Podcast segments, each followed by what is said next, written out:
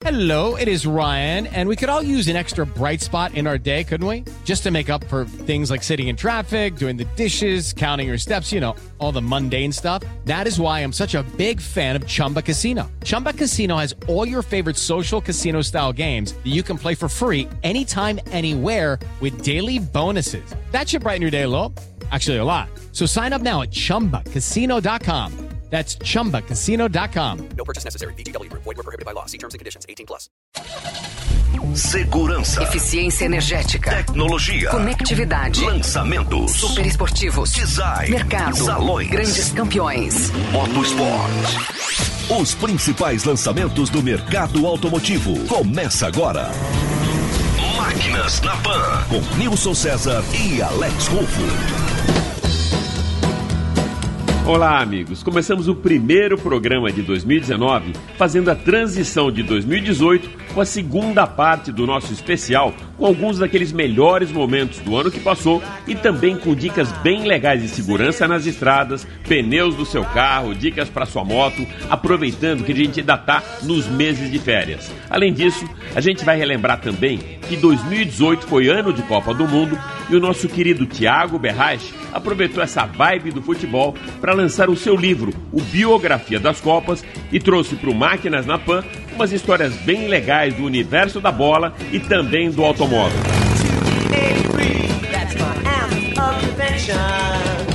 That's my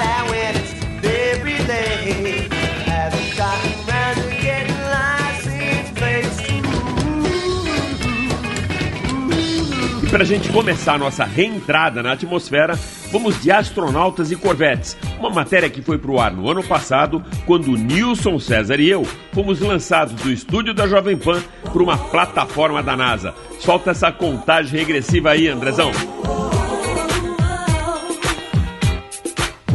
Máquinas na Pan. Nós vamos decolar dos estúdios da Jovem Pan com destino a uma plataforma de lançamento de foguetes na NASA.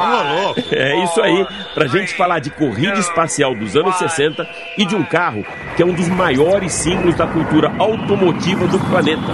O Corvette. Você já tem um na sua garagem, Nilson? Ah, não tenho não, mas gostaria, gostaria. Que história é essa? Conta aí, Alex. Não, a história é bem legal, Nilson. Se coloca lado a lado os primeiros astronautas do projeto Mercury, a missão Apollo e o Corvette. E quem fez essa pesquisa bem interessante foi o nosso querido amigo jornalista e editor-chefe da Auto e Técnica, Ricardo Caruso, que já esteve aqui no programa com a gente com aquele especial bem legal sobre os carros de Elvis Presley. Seja mais uma vez bem-vindo ao Máquinas na Pan, meu caro Ricardo Caruso.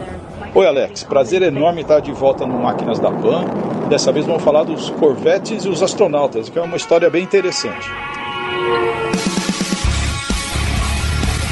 E como é essa história dos corvetes com os astronautas, hein, Caruso? Explica pra gente, Caruso. O Corvette foi lançado em 1953 e logo ele se tornou um símbolo de status, de realização profissional, de ostentação, né? E começou a corrida espacial nessa época, eh, mais, mais pro final da década de 1950. E os primeiros astronautas eram homens especiais, diferenciados. E naturalmente o carro mais especial do mercado foi o que chamou mais atenção deles. Caruso, depois do Elvis, os astronautas eram os campeões de popularidade nos Estados Unidos e, claro, os heróis do espaço. É isso mesmo? Ah, isso é verdade, Alex. É, fora Elvis Presley, ninguém superava em popularidade os astronautas. O primeiro grupo foi formado por sete astronautas para participar do projeto Mercury e foi formado a partir de 500 candidatos, que deviam ter menos de 40 anos, um diploma universitário, 82 quilos, 1,80m de altura no máximo para caber no, no interior das, das cápsulas, pilotar jatos e ter pelo menos 1.500 horas de testes de voos. Sobraram 69 astronautas e no final 7 que se transformaram em super-heróis dos americanos. Qual dos astronautas foi o primeiro a ter essa paixão, a usar um corvette? Fala pra gente. O primeiro a usar um Corvette foi o Alan Shepard. Ele era um dos sete primeiros astronautas. E depois desse, ele teve pelo menos mais 10. Ele era um entusiasta do carro, né? Ele foi o primeiro americano no espaço, em 1962. E isso acabou estimulando os demais astronautas. E três desses astronautas escolheram os corvetes com a mesma cor. Como é que é essa história, hein, Caruso? Ah, essa história dos, dos corvetes iguais é bem interessante. Foram os, os astronautas da Apollo 12, Pete Conrad, Dick Gordon e Albin. Eles eram muito unidos, muito amigos e tiveram a ideia entre eles mesmos de formar um trio de corvete dourados, com o mesmo motor 427 de 390 cavalos, opcionais iguais, tudo igualzinho. Os carros tinham a pintura de uma asa estilizada na traseira e adesivos identificavam a função de cada um na missão. Onde que eles podem ser vistos? Ah, é muito difícil ver esses carros hoje em dia, né? Foram 11 missões Apollo e 6 pousos na Lua. Cada trio de astronautas teve seus Corvette, é, mas os carros eram devolvidos na- nas concessionárias no final de cada ano e acabavam vendidos normalmente. Um ou outro foi parar em coleções particulares, de vez em quando aparece, né? O do Neil Armstrong é um deles, um dos dourados também. O Neil Armstrong também teve o seu Corvette? Ah, Neil Armstrong foi o primeiro homem a pisar na Lua, né? A importância dele na história da humanidade é absurda. Ele teve vários Corvettes também, um deles, justamente o conversível branco 68, do- do- da missão Apollo 11, que foi para a Lua, está em uma coleção particular, estado de zero quilômetro. E desse grupo dos sete top astronautas, todos tiveram o Corvette, Caruso? Pois é, nem todos quiseram ter um Corvette, né? Só um dos sete astronautas originais não teve um Corvette. Foi John Glenn, famosíssimo, né? Um dos astronautas mais famosos dos Estados Unidos, que optou por uma perua para poder levar a família para lá e para cá. Por conta disso, quando os astronautas saíam para beber algum em algum momento de folga, tomar um- uma cervejinha e tal, ele era sempre o motorista designado pelos demais para não beber e guiar de volta. Enfiava todo mundo na perua e voltava para a NASA. Olha só, piloto consciente, o John Glenn, era o piloto motorista da vez. Agora, trocar um Corvette por uma van para levar a família, esse é de outro planeta mesmo, hein, Caruso? E para você, meu amigo, qual o seu Corvette predileto, hein, Caruso? Ah, o Corvette que eu acho mais interessante de todos é o Stingray Split Window 1963. Ele é o único que tem o vidro traseiro bipartido e tem um desenho absolutamente fantástico. Todos os Corvettes são carros especiais, são só sete gerações em 65 anos do carro. É muita tradição, muito desempenho, muita adrenalina, é um carro realmente diferenciado. Caruso, muito legal toda essa cultura pop da terra de Elvis, astronautas e também da terra dos Corvettes que você trouxe aqui pro Máquinas na Pan. Muito obrigado, amigo. Alex, foi um prazer enorme estar de volta na Jovem Pan, no Máquinas da Pan, falando de Corvette, falando de astronautas, já falamos de Elvis Presley. Tamo aí, grande abraço. Se precisar, é só chamar e agradeço a atenção de todos os ouvintes.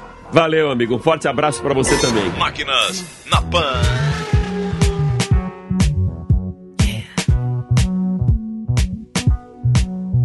E agora, depois de Corvettes e astronautas, a gente volta para nossa órbita para passar para todos que curtem o mundo das duas rodas umas dicas bem legais antes de você colocar sua moto na estrada. Manda aí, meu caro Nilson César. Got my first real six string.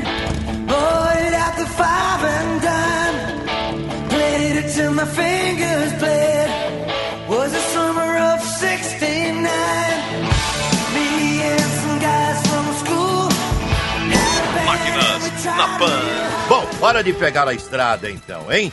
O Tite Simões, craque no assunto duas rodas, já esteve aqui no programa para falar de segurança e mobilidade urbana. Desta vez, ele vai colocar a moto na estrada, aproveitando que muitos motociclistas aproveitam, né, as férias para curtir uma viagem em duas rodas, em duas rodas, eh, principalmente no verão. Tite, mês de férias, moto na estrada. Como se precaver de problemas mecânicos durante uma viagem, Tite? Hoje em dia, né, não existe muito essa preocupação com relação a componentes mecânicos, né? As motos são muito confiáveis, elas têm uma resistência muito grande. É, o que tem que estar preparado é para eventuais é, consertos e reparos em caso de queda, né? Para quem viaja, por exemplo, numa região que vai pegar estrada de terra, é normal que aconteça um ou outro tombinho aí que não vá estragar muito a moto, mas que uma simples quebra de embreagem já pode colocar a viagem no fim, né? Tite, o que você recomenda então para que o motociclista tenha uma viagem segura e que peças sobressalentes ele deve levar? Qual o kit de sobrevivência mecânico que ele deve levar na viagem, Tite? Então, Alex, o que a gente recomenda sempre, né, é conhecer um pouco de mecânica básica, né, que saiba trocar alguns componentes, levar alguns componentes tipo manete de freio de embreagem que é difícil encontrar, né, por aí, né, é, e um kit de reparo de pneu.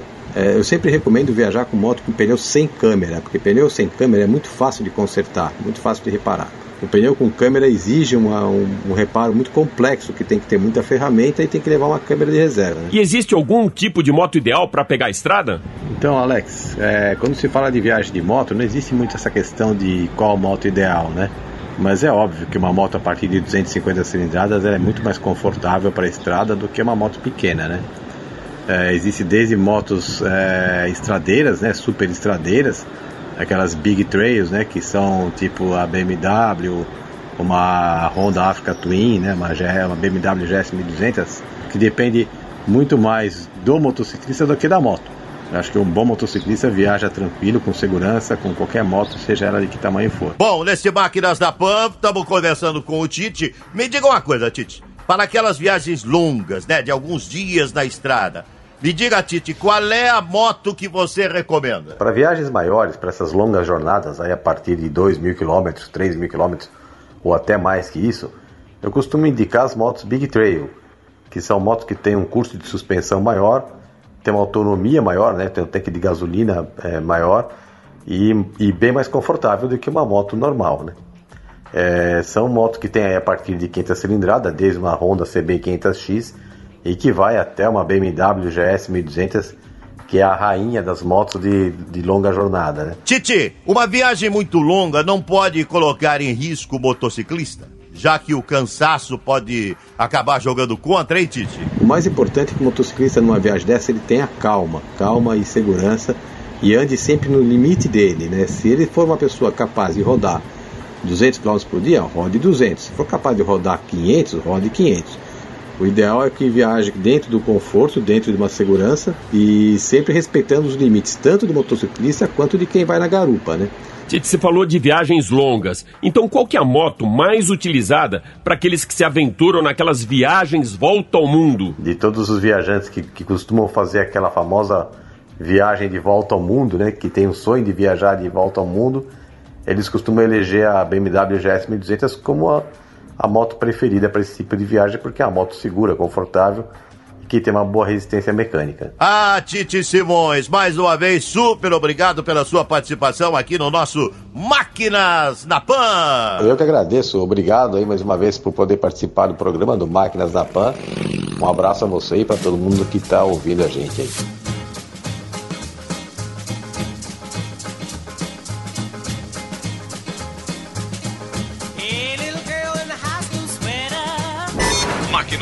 Na Pan. E ainda priorizando segurança nas estradas, a gente vai agora das duas para as quatro rodas com planejamento estratégico para uma viagem confortável e segura para você e para toda a sua família.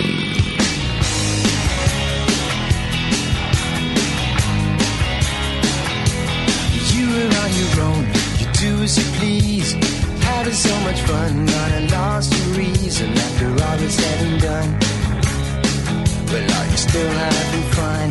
Durante os meses de férias escolares e com as festas de fim de ano, as estradas apresentam um fluxo maior de veículos e os cuidados gerais com a sua segurança e da sua família devem ser redobrados. Hoje o Máquinas na Pan vai pegar a estrada com você com algumas dicas muito importantes para uma viagem mais tranquila. Trate o seu roteiro como se estivesse fazendo o planejamento estratégico da sua empresa, antecipando a logística da viagem. Antes mesmo de tirar o carro da garagem, faça uma rápida pesquisa através dos aplicativos de navegação como o Waze e pré-determine o melhor horário das paradas para alimentação, reabastecimento, para esticar as pernas durante longos trajetos, evitando não ultrapassar duas horas de condução contínua.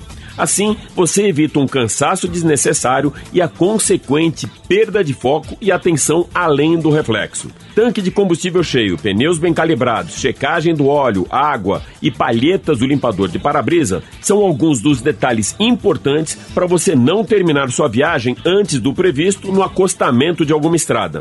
A utilização do cinto de segurança, tanto para os passageiros dos bancos dianteiros como para os traseiros, é obrigatória, mas também é fundamental que uma checagem para o seu bom funcionamento e atuação sejam eficazes. Verifique se o cinto não apresenta cortes, o que poderia causar seu rompimento em caso de acidente. Confira se ao colocar não ficaram dobras que possam comprometer a elasticidade. Lembrando que a missão só estará cumprida com o clique do travamento, ok? Mas fique também ligado nas informações de trânsito ao longo de nossa programação. Uma ótima viagem para você. Máquinas na Pan.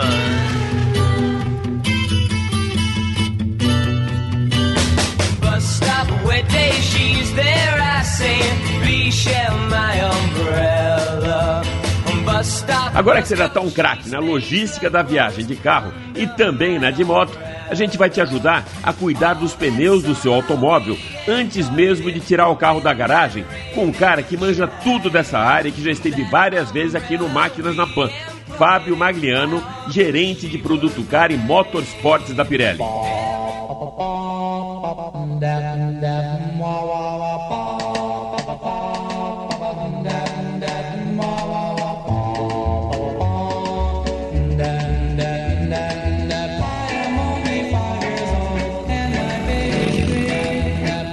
Tudo bem, Fábio? Tudo bem, Alex. E você? Tudo ótimo e mais uma vez seja super bem-vindo ao Máquinas na Pan, que aqui você sabe, você já tem cadeira cativa, meu amigo. Mais uma vez, Alex, obrigado a você pelo convite. Fábio, sair com a família, viajar, férias, todo mundo quer se divertir. Passa para o nosso ouvinte alguns, algumas dicas aí de como ele cuidar dos pneus do carro, até do step, antes de pegar a estrada com a família, Fábio. Não, é sem dúvida, Alex. Nessa época é, do ano, né? Muitas famílias aí vão, vão viajar e utilizam o carro, né, para fazer sua viagem, né? É muito importante que eles verifiquem o estado dos pneus, né? Que ele vá numa, numa loja da rede autorizada e faça um check-up dos pneus para ver se ainda eles estão em condição é, de uso, se a profundidade do, dos íncavos, né, dos sulcos do pneu, se elas ainda estão de acordo dentro do, do limite que elas devem estar, né, para garantir a drenagem de água. Né? Depois, é, tem, verificando que os pneus estão é, em boas condições, é sempre verificar é, a calibragem né, antes de pegar a estrada, certificar que a calibragem do carro é, que a calibragem dos pneus né, foi feita da forma correta, de acordo com o determinado pelo fabricante do veículo. Também o usuário precisa ter atenção de que se o veículo estiver carregado, essa pressão muitas vezes ela se altera. E no próprio manual do carro, né, no manual do veículo, ele pode consultar qual é a pressão correta que ele precisa colocar nesses pneus com o carro carregado. Um outro fator importante também é ele lembrar de, calibrar o step também, né? fazer a calibragem do step. Muitas vezes o usuário ele esquece de fazer é, essa calibragem, né? e no momento de uma necessidade de troca desse pneu ele acaba se deparando com é, o step com a pressão inadequada. Então é muito importante, Júlio, que ele faça a calibragem também do step ainda antes de colocar a, a bagagem no porta-mala do carro, né? Porque ele vai ter um acesso mais rápido, né? Mais fácil, ele, o step garante que ele vai estar calibrado também para uma eventual necessidade de utilização. Sem dúvida, o pneu ele possui uma, uma marcação, né? Na, dentro desse sulco dele, ele, ele tem uma marcação que é o TWI, né? Que determina até onde esse pneu pode rodar. Muitas vezes a gente indica que se o pneu está chegando próximo dessa marcação, ele já deve ser substituído, porque ele começa a ter a capacidade de drenagem de água dele reduzida. Então, no momento de chuva, o carro tende a aquaplanar, porque é, dependendo da quantidade de água, o pneu não tem a capacidade mais de fazer a drenagem necessária. Uh, rodízio em X é coisa do passado, né? Sem dúvida. Agora, na, já na era dos pneus radiais, é, não, o pneu, no momento de, de ser feito rodízio, o pneu dianteiro direito tem que ir para o lugar do pneu traseiro direito e o pneu traseiro direito para o lugar do dianteiro direito. E assim feito com a esquerda também. Então você passa os pneus dianteiros para traseira, os pneus da traseira para dianteira, sempre respeitando o sentido de rotação do pneu. Aquele sentido que ele estava rodando anteriormente, ele tem que ser mantido. Então, para isso, você não, não é, faz mais o rodízio em X. Isso, era, isso só é, seria válido para os pneus convencionais ainda na época. Legal, a gente conversou aqui com o Fábio Aliano, gerente de produto car e motorsports da Pirelli, que já teve algumas vezes aqui dando excelentes dicas e dessa vez como você colocar o teu carro na estrada ou nas vias públicas, aproveitando esse verão aí com muito conforto e segurança. Super obrigado mais uma vez por estar aqui com a gente no Máquinas na Pan, Fábio. Ok, obrigado a você, Alex. Tchau, tchau. Máquinas na Pan.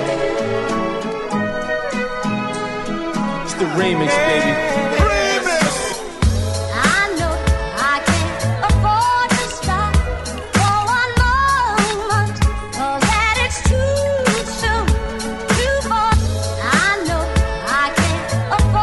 Agora chegou a hora de relaxar, pra gente falar de automóvel e do mundo da bola.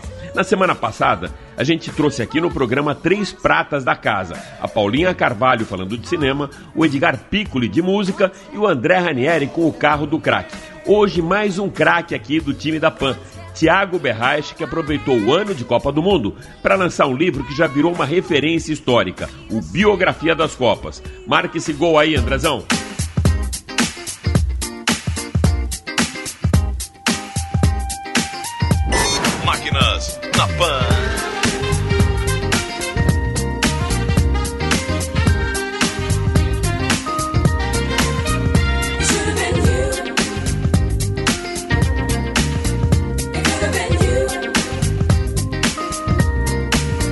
Tiago, é um prazer recebê-lo aqui no Máquinas na Pan, meu amigo. Oi, Alex. Olha, eu que fico muito feliz, você é meu amigo, eu admiro essa sua paixão pelo automobilismo, pela Fórmula 1, pelos carros. Legal, Tiago. Tiago, Obrigado né? pelo convite. Tiago, embora a biografia das Copas ela não tenha automóveis, indiretamente tem. Por isso eu quero trazer aqui um capítulo à parte para o programa hoje, para a gente contextualizar aqueles momentos especiais dos nossos cinco títulos mundiais com os carros e da própria indústria automotiva nos gramados. Vamos fazer esse literalmente bate-bola, meu amigo? Vamos, vamos, vai ser muito legal. O carro sempre teve naquelas propagandas da Copa, sempre teve muito ligado ao futebol. Até alguns jogadores tinham nome batizado, eles, eles eram batizados com, com as marcas dos carros, o, o Luiz Chevrolet, o Rubens Galaxy, né?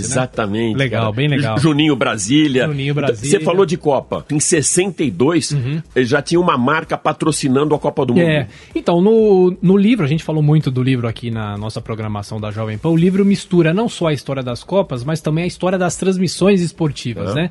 Em 62, no segundo título da seleção brasileira, que foi no Chile, foi conquistado, o título foi conquistado no Chile, o bicampeonato, ainda não havia transmissão ao vivo pela televisão, só o rádio. Só que naquele ano, aquele ano é um ano marcante porque as partidas já foram gravadas em videotape. E aí a fita vinha para o Brasil um, dois dias depois do jogo. E a TV Tupi foi quem fez a transmissão. A, a voz do Walter Abrão. Walter Abrão. Ele dava voz aos Jogos do Brasil. E quem patrocinava a transmissão da TV Tupi era a organização Novo Mundo VMAG. Eu imagino Olha. que o VMAG tem a ver com o carro, É, né? da VMAG, que fez A a, DKV, é VMAguete, isso? exatamente, É. DKV VMAG. DKV VMAG. Bela e, lembrança. E naquele ano eu fiz uma pesquisa aqui em 62, além do DKV, outro carro de destaque era o Simca Chambord. Olha só Simca. que legal. Eu já dirigi esse carro, Já? acredite se quiser. Não é da sua época, Thiago, Não mas é, é da minha. Não, mas você, eu, a gente pode ter dirigido outro dia, né? Algum, algum colecionador. Você é muito jovem também, pô. E, e a gente falando de Copa, teve uma que até hoje dizem que foi a nossa melhor seleção, que foi a de 82, né? 82, é. Volkswagen lançou naquele ano também um carro muito emblemático que foi o Gol Copa 82. E a partir daí, Thiago, ele passou a lançar em todos os jogos da seleção, em todos os campeonatos mundiais, uma edição especial do Gol. Então a gente sempre teve essa similaridade do carro ir para os gramados e a bola ir para as ruas, né? É, e é interessante que em 82 a TV Globo teve exclusividade na transmissão para televisão. E eu me lembro muito bem, essa Copa faz parte da minha memória afetiva. Eu me lembro que tinha uma propaganda do Gol que o carro tava como se fosse numa arena de touros e era um toureiro e o carro passava e ele levantava. Não Sim. sei, se, não sei se, é, se, é, se é bandeira que chama. Eu, não- eu não entendo nada de tourada, mas aí o carro passava e ele ia fazendo olé, porque a Copa foi na Espanha. Exatamente. É o país das touradas, né? Bem lembrado, Thiago, bem lembrado. E hoje a gente vê aí na Champions League a Nissan, ah, na própria Libertadores, a Toyota já há algum Era tempo. Copa Toyota Libertadores. Copa Toyota Libertadores. E traz mais alguma coisa aí. 94, vai, que a gente foi campeão lá nos Estados Unidos. Então, em 94 foi um ano muito emblemático, né? E, inclusive no capítulo do livro eu faço uma mistura, porque a Copa, o Brasil ganhou a Copa, a final contra a Itália foi no dia 17 de julho. E no dia 1 de julho daquele ano tinha entrado em vigor o Plano Real. Então, imagina a euforia do brasileiro que vinha de tantos anos com inflação alta e o Real corrigiu isso. E naquele ano, o presidente era o Itamar Franco. Sim. Né? E naquele ano, o Fernando Henrique iria ganhar as eleições, ele ia assumir o cargo em 95. E aquele ano foi o ano em que o Itamar Franco ressuscitou o Fusca. Olha só que coisa interessante. em Verdade. 94 ele ressuscitou o Fusca. E aí eu fiz um levantamento aqui. Naquele ano, claro, tinha o Gol, o próprio Corsia. E em 94 ele ressuscitou o, o- o Fusca. E em 70, quando Que o até Brasil- ficou conhecido como o Fusca do Itamar, né? Fusca do Itamar, É. ele ressuscitou. E eu me lembro que até um professor da escola falou assim: é, agora o Itamar ressuscitou o Fusca, ele vai querer voltar com a TV preto e branco também. e em 70, quando o Brasil foi campeão do mundo, o tricampeonato, pra mim, a melhor seleção da história, o Paulo Maluf, que era prefeito, ele deu um Fusca pra cada campeão do mundo e até hoje ele tem processo, a prefeitura Isso, teve que, isso. que devolver pros Essa cofres história é recorrente. dinheiro, essa história é recorrente. E o Pelé também, eu lembro que por conta da Copa de 70, eu não sei de quem foi essa premiação, como foi, mas teve a história da Mercedes dele. Uhum. Ah, é? Que ele sempre da mesma história que o Silvio Santos sempre teve aquele carro dele icônico, Uhum. né, de duas cores, aquele Cadillac e tal. O, o Pelé uma também sempre teve a Mercedes que ele ganhou na Copa de 70. Então, Olha. A gente vê histórias muito legais. A própria Chevrolet, até hoje, ela traz aí o Onix Seleção. O Onix é o líder de mercado. E aqui eu só queria fazer uma referência, quem estiver aqui em São Paulo, vale muito a pena ir ao Museu do Futebol, lá tem uma, uma exposição muito legal chamada A Primeira Estrela, que fala sobre essa conquista de 58, foi a primeira. E você sabe, naquele ano, eu fiz um- uma pesquisa aqui, o carro mais vendido no Brasil naquele ano foi o, o Jeep Willys. Olha Jeep só, o Willys. Jeep Willys, eu não imaginava. Eu lembro do Impala. Sim, né? O Impala sim. era um grande carro, um carro Sim. imponente, né? E no automobilismo, Thiago, também a gente tem algumas histórias do futebol. O Piquet, antes mesmo daquela história do Ayrton sair com a bandeira do Brasil comemorando, o Piquet já comemorava com a bandeira do Vasco. Ah, que legal. E o, e o, e o Senna era corintiano, né? O Senna um corintiano, corintiano. o Emerson já ganhou uma corrida da Fórmula 1 e também da Indy eh, com uma camisa do Corinthians por baixo do macacão. Ah, que legal. Então aí sempre teve, é, sempre teve um vai Corinthians aí, Sempre né, teve na, um vai na- Corinthians. na nossa turma. E, e- e você lembra, a última conquista do Brasil foi em 2002 e eu puxei alguns carros daquele ano.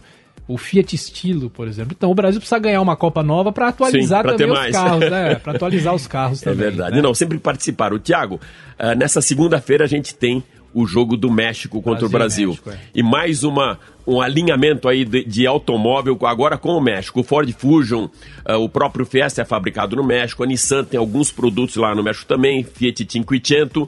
Ah, o que, que a gente pode esperar desse jogo, meu amigo? Você Olha, que é um craque de futebol. O meu palpite é um placar também por 2 a 0 O México começou bem a Copa, ganhou da Alemanha, a gente sabe. Aliás, a, a eliminação da Alemanha é uma eliminação histórica. Jamais a Alemanha ficou fora dessa fase de grupo. Só lá em 1938, não passou da primeira fase, mas, mas eram jogos eliminatórios direto. Mas nesse formato, a Alemanha nunca tinha ficado de fora. Então o México ganhou da Alemanha, então é, o Brasil tem que respeitar o México, claro. Só que o México foi piorando, perdeu da Suécia por 3 a 0 por muito pouco não ficou de fora da, da segunda fase. Se a Coreia não ganhasse, era muito possível que o México ficasse de fora. Eu acho que o Brasil ganha de 2 a 0 o, Brasil, o México é um adversário muito tradicional do, do, do Brasil em Copas.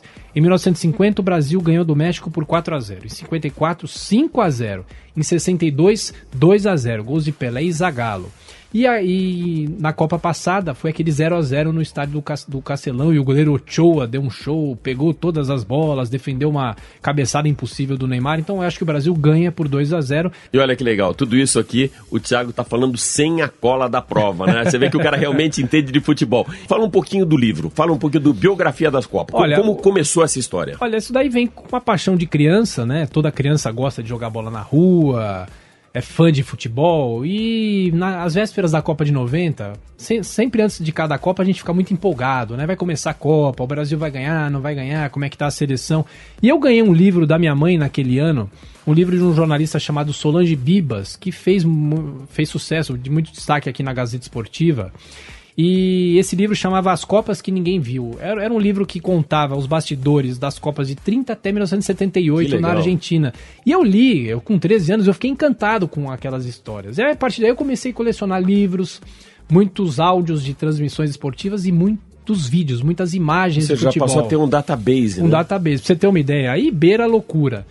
Desde 1966, na Copa da Inglaterra, todos os jogos das Copas estão armazenados. Ou seja, as emissoras guardaram esses jogos na íntegra. Antes disso, só alguns, não todos. Então, de 1966 a- até hoje, eu tenho lá no meu armário todos os jogos das Copas do Mundo. Isso me ajudou muito a fazer esse livro. Então, é uma paixão antiga.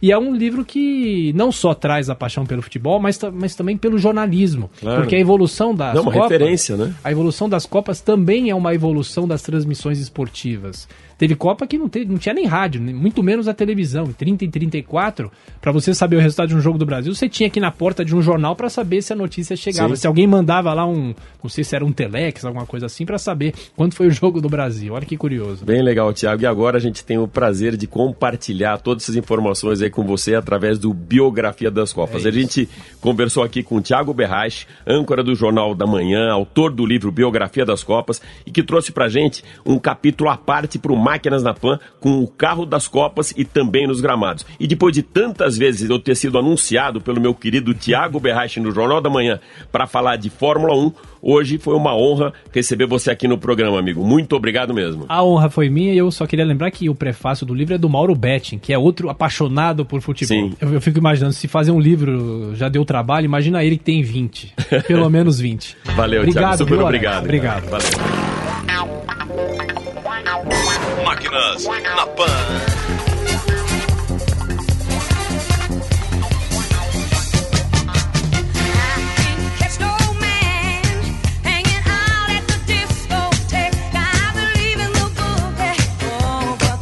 Com o mundo da bola, universo espacial, astronautas, corvetes, motos, estradas, verão e férias, o Máquinas na Pan dessa primeira semana de 2019 fica por aqui. Super obrigado pela sua audiência e até a próxima. Valeu!